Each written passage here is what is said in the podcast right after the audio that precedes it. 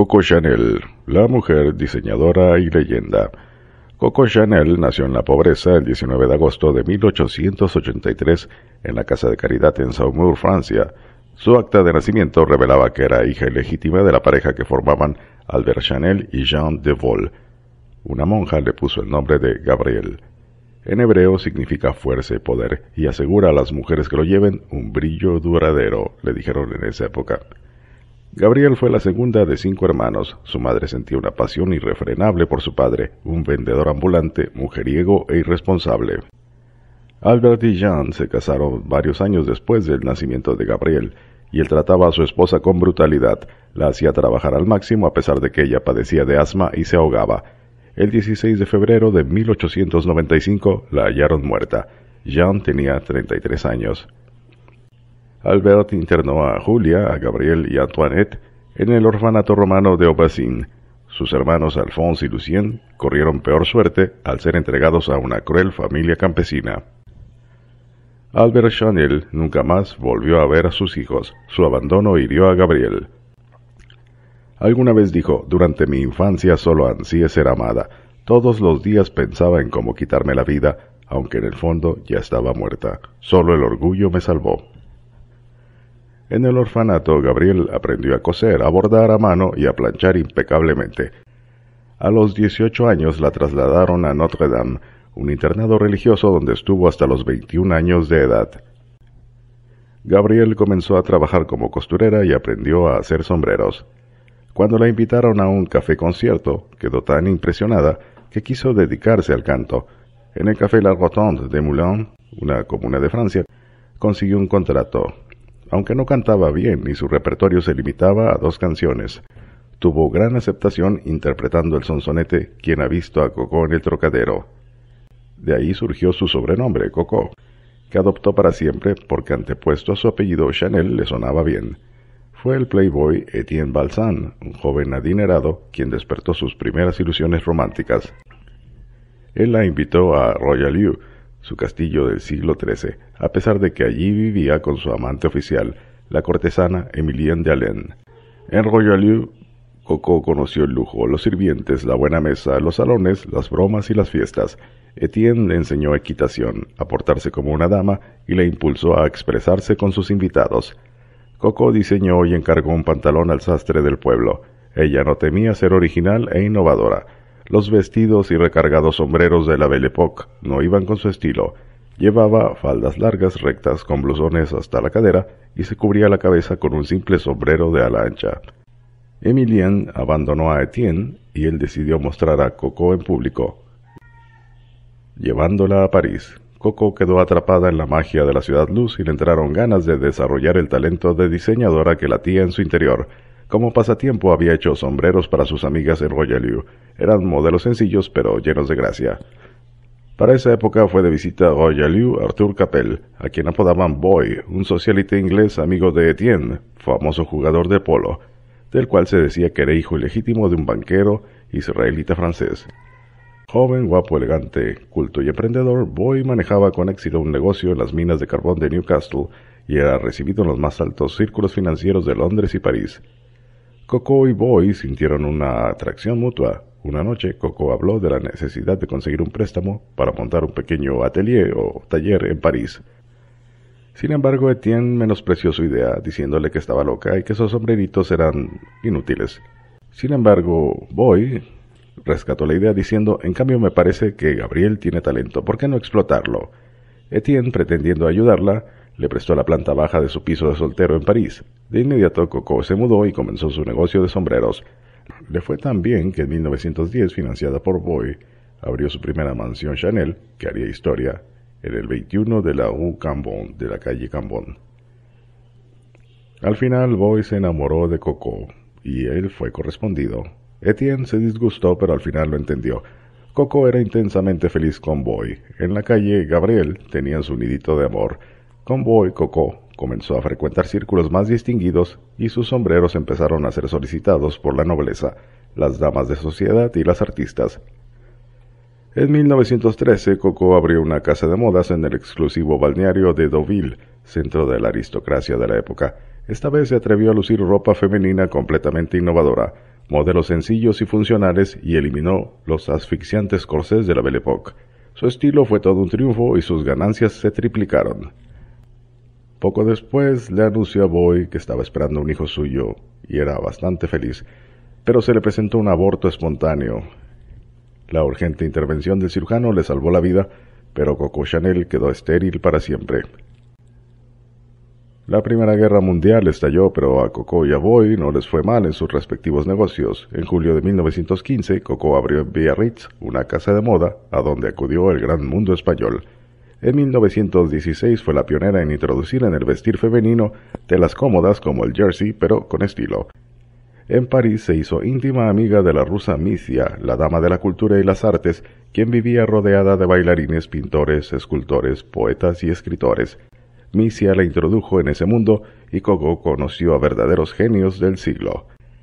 El nombre real de Misia era María Sofía Olga Godevska Natanson Edwards, hija del escultor Cyprien Godevsky. Alguna vez Coco le confesó, mi mayor anhelo es que Boy se case conmigo. Pero Boy, después de ocho años de relación, cada vez pasaba menos tiempo con ella, y un día, de golpe, le dijo, estoy comprometido con Lady Diana Wyndham, la joven hija de Lord Ribblesdale, y nos vamos a casar este otoño en Escocia. Al saber eso, el mundo de Chanel se derrumbó. La ruptura con Boy se produjo en el momento de mayor auge de su creatividad. Coco estaba diseñando con gran éxito pantalones de satín blanco para sus clientas que se hicieron muy populares. La guerra llegó a su fin y surgieron los primeros brotes de la liberación femenina. El estilo simple y elegante de Chanel se imponía desde Nueva York hasta Buenos Aires. Coco compró la Milanés, una villa situada en los alrededores de París, y en un acto de venganza se cortó a lo garzón, a manera de muchacho, su larga y hermosa cabellera azabache que siempre le había gustado a Boy. Pero sucedió que las mujeres enseguida le imitaron. Boy se aburría por su parte soberanamente al lado de su esposa y fue a buscar a Coco. Contrario a lo que podría esperarse, Coco le dijo Lo único que me importa es que estás aquí, te amo muchísimo. y se reconciliaron. Su negocio había prosperado tanto que Coco decidió abandonar el local número 21 de la Rue Cambon para ampliarlo y se trasladó al número 31 de la misma calle, dando el salto de modista a couturier. Chanel se compró un Rolls Royce azul oscuro que ordenó tapizar en negro y lanzó la moda de los coches oscuros que tuvo muchos seguidores. Coco diseñó el vestido más maravilloso que pudiera soñar una novia para su hermana Antoinette, pero esta fue desgraciada en su matrimonio y se quitó la vida. Su suicidio obsesionó a Coco, quien desterró para siempre de sus colecciones los vestidos de novia. Alguna vez dijo, traen mala suerte, no volveré a provocar al destino. En 1919, Boy tenía que reunirse con su esposa en Cannes el día de Navidad y en una curva cerrada en la carretera se le reventó una llanta al coche y se volcó. Destrozado, lo extrajeron de entre la chatarra y el fuego. Había muerto. Sin otra compañía más que su chofer, Coco Chanel, se dirigió al lugar del accidente y lloró durante horas. Cuenta el biógrafo Edmond Charles Roux en su libro Chanel que dentro de su profundo dolor, Coco tuvo la idea de mandar a decorar de negro toda su habitación, muebles, paredes, alfombras, sábanas, pero no ocupó el fúnebre cuarto ni una sola noche. Tan pronto entró y se acostó, tocó la campana gritando a sus sirvientes, Por Dios, sáquenme de esta tumba. A la mañana siguiente, Coco dio otra inusitada orden. Quiero mi cuarto rosado, pero todo completamente rosado, por favor. Para sorpresa suya, descubrió que Boy la había incluido en su testamento junto con su legítima esposa y herederos, legándole cuarenta mil libras esterlinas. Coco comenzó una etapa muy novedosa usando en sus modelos piel de conejo. El modista Poiré alguna vez dijo aturdido, pero ¿qué ha inventado Chanel, lo miserable del lujo? El conejo, a ser un material de baja calidad, era menospreciado por los artistas y creadores de la moda. Sin embargo, Chanel dijo, utilizo el conejo para hacer la fortuna de los pobres, de los pequeños comerciantes, aunque los grandes no me lo perdonen jamás. Y obtuvo un éxito rotundo. Coco abandonó la Milanés para instalarse en la villa Bel Respiro en Gauche. Sergei Diaghilev, el rico empresario y fundador de los ballets rusos en París, le presentó a Igor Stravinsky durante una cena, Stravinsky era uno de los compositores musicales más influyentes del siglo XX y estaba exiliado en París debido a la revolución bolchevique rusa. Despojado de sus bienes en su país, estaba instalado con su mujer y sus cuatro hijos en dos habitaciones de un hotelito. sin siquiera tener un piano para poder trabajar. Días después, Coco le ofreció a Stravinsky, su esposa Catherine e hijos la villa de Bel Respiro, en Garches, pero por el tiempo que la necesitasen. Allí dispondría de una habitación como estudio con su piano para componer con tranquilidad, y los sirvientes lo atenderían. Por su parte, Stravinsky le regaló a Coco, su único bien preciado, un ícono que había logrado sacar de su patria. Ella lo colocó en su mesa de noche y lo conservó a su lado hasta el mismo día de su muerte. La esposa de Stravinsky, Catherine, se enfermó y Coco costeó los médicos y tratamientos que requería. Stravinsky dio un giro musical y comenzó su periodo neoclásico con su obra Pulcinella, Diaghilev quería poner el ballet en escena, pero carecía de recursos. Coco costeó casi en su totalidad la producción, pero puso como condición que Diaghilev nunca lo contara a nadie. Medio siglo después, su noble gesto fue revelado por Boris Koshno en su libro Diaghilev y los ballets rusos. Los decorados estuvieron a cargo de Pablo Picasso, quien clavó sus ojos, quien fijó sus ojos en la diosa recién llegada. Más tarde se convirtieron en grandes amigos ella y Picasso, y Picasso se quedaba hospedado en su casa con frecuencia. Llegó a Garches a visitarla el gran duque Dimitri, el noble ruso en el destierro, nieto del emperador Alejandro II y primo del zar Nicolás II y uno de los asesinos de Rasputín. Coco lo había conocido en Biarritz la primavera pasada y entre ellos empezó una relación. Dimitri era once años más joven que Coco. Juntos comenzaron a montar a caballo Stravinsky se moría de celos y se desató una hostilidad entre ambos y un día terminaron con una golpiza en la que salió perdiendo Stravinsky con el tabique nasal roto y un cristal de sus lentes hecho añicos. Ese fue el adiós. Dimitri se quedó viviendo con Coco en Garches y le obsequió una valiosa joya familiar, las perlas de los Romanov que había logrado salvar. Coco hizo copiar la joya y lanzó la moda de los collares largos de varias vueltas. Así, Coco apareció en la revista Harper's Bazaar. Ella fue la única capaz de mezclar las joyas falsas con las auténticas. Lo que importa no es el quilate, sino la ilusión, dijo, convencida de lo que hacía. Coco introdujo el Chanel suit o el traje Chanel y subió la falda desde el tobillo hasta encima de la rodilla, dejando a los moralistas petrificados y en 1921 tuvo lugar uno de los eventos más importantes de su vida, el lanzamiento de su perfume Chanel número 5. Con la ayuda del químico perfumista Ernest Beau, Coco escogió una fragancia en la que se combinaban 80 ingredientes produciendo un perfume que se distinguía de los de entonces. La aceptación fue apoteósica y el perfume se convirtió en un clásico. El romance de Coco y Dimitri se desvaneció cuando él conoció a Audrey Emery, una rica heredera estadounidense con la que se casó meses después. Un nuevo romance muy espiritual llegó al corazón de Coco en la persona del poeta Pierre Verdi, quien estaba casado pero sentía devoción por Coco. Coco lo ayudó secretamente comprando sus manuscritos, interviniendo ante sus editores y dándoles dinero para que se los enviaran. Por otra parte, el príncipe de Gales, o futuro rey de Inglaterra Eduardo VIII, la asediaba, pero Chanel confesó alguna vez me aburría a su lado. Según la biógrafa Janet Wallace en su libro Chanel, en la fiesta de fin de año de su amiga inglesa Vera Bate, en su mansión de Monte Carlo, Coco conoció a Hugh Richard Arthur Grosvenor, duque de Westminster, el hombre más rico de Inglaterra y tal vez de Europa. Westminster visitó París con frecuencia para cortejar a Coco. Él había tenido dos matrimonios desgraciados que terminaron en el divorcio y estaba ansioso por tener un heredero ya que solo tenía dos hijas.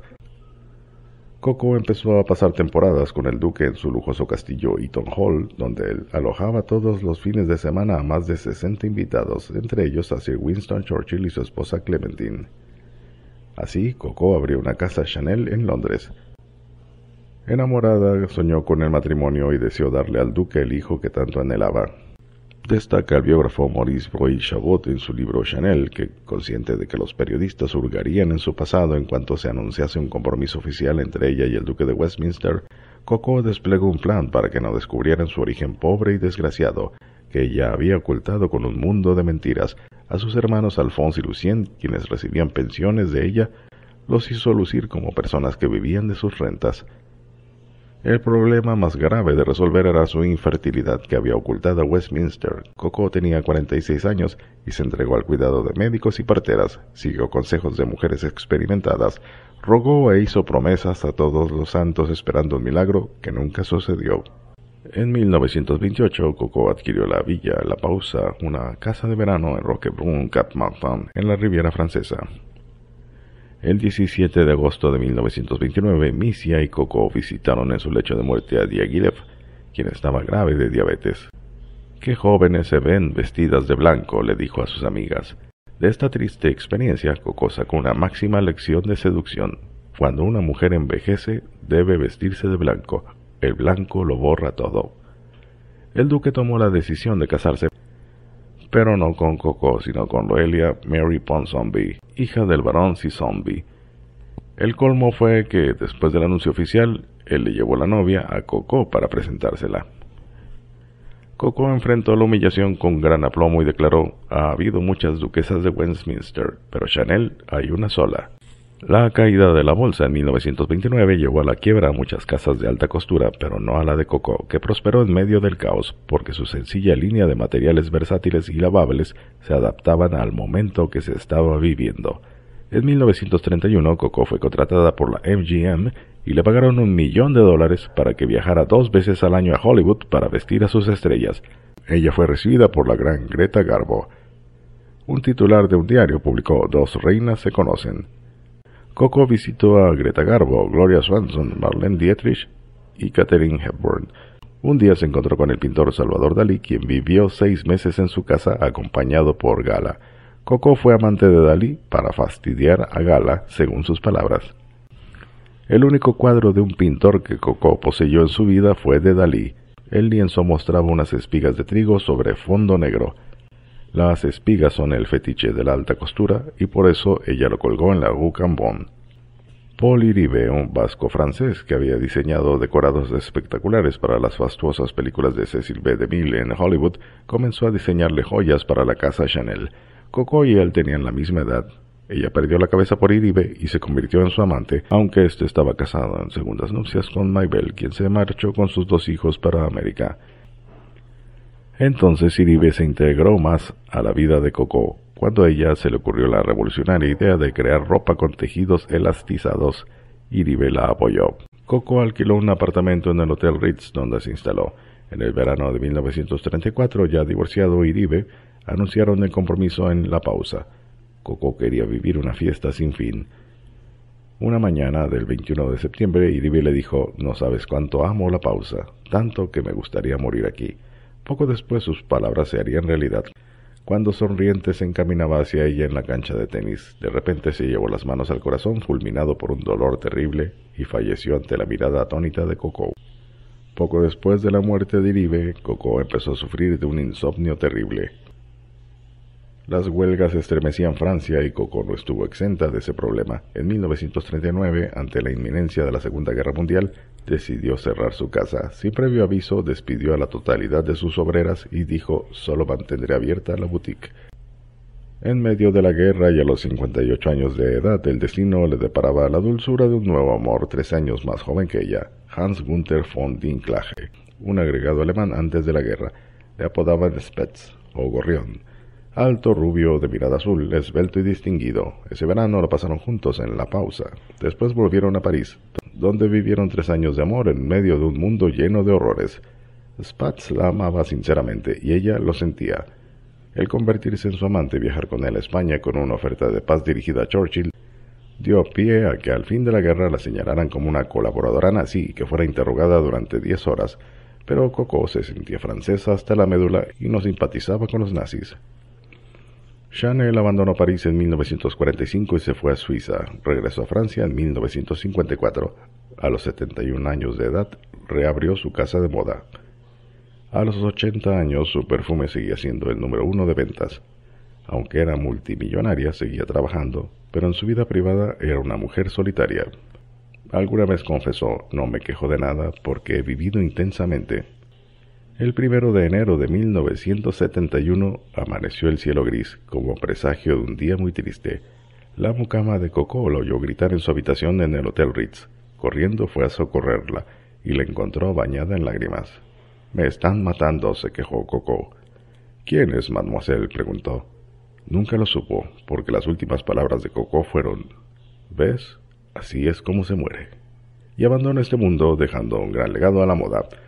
Bueno, espero que hayas encontrado interesante esta biografía breve de Coco Chanel. Se despide tu amigo Tony Miskatonic y te deseo un buen día.